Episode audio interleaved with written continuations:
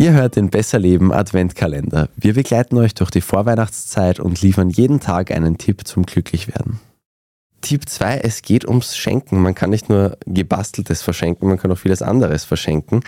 Und das ist ja bekanntlich das Thema des Dezembers. Es ist ja noch ein bisschen Zeit bis Weihnachten, da kann man noch gewisse Sachen besorgen.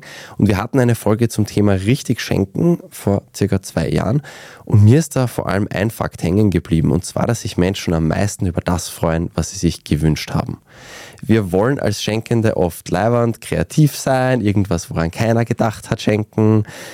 Das ist lieb gemeint, kommt aber im Schnitt einfach nicht so gut an, wie jemandem etwas zu schenken, das er oder sie wirklich will.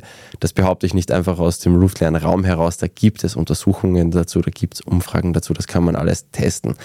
Und wenn jetzt jemand an sich selbst denkt, dann wissen die meisten wahrscheinlich auch, in den meisten Fällen stimmt Das heißt jetzt nicht, dass nicht die eine Idee super toll und das beste Geschenk sein kann aber tendenziell ist es halt nicht. Wer jetzt trotzdem sagt, ich möchte lieber eigene Ideen verschenken, für den habe ich jetzt noch einen Trick, mit dem man eigentlich dann am 25. Dezember loslegen sollte.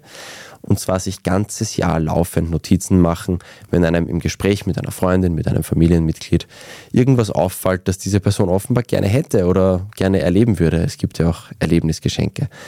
Und wenn dann der Geburtstag oder Weihnachten kommt, dann braucht man nur mehr nachschlagen, vielleicht nicht am selben Tag, sondern eine Woche vorher. Vielleicht noch kurz das Umfeld des dieser Person aushören, ob sie es schon selber kauft hat, ob sie es schon geschenkt bekommen hat.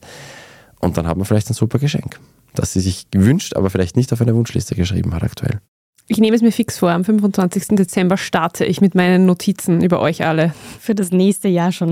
Und ich hoffe, du hast meinen Pony für Weihnachten schon. Das ist schon eingekauft, ja, er steht schon im Stall. Passt.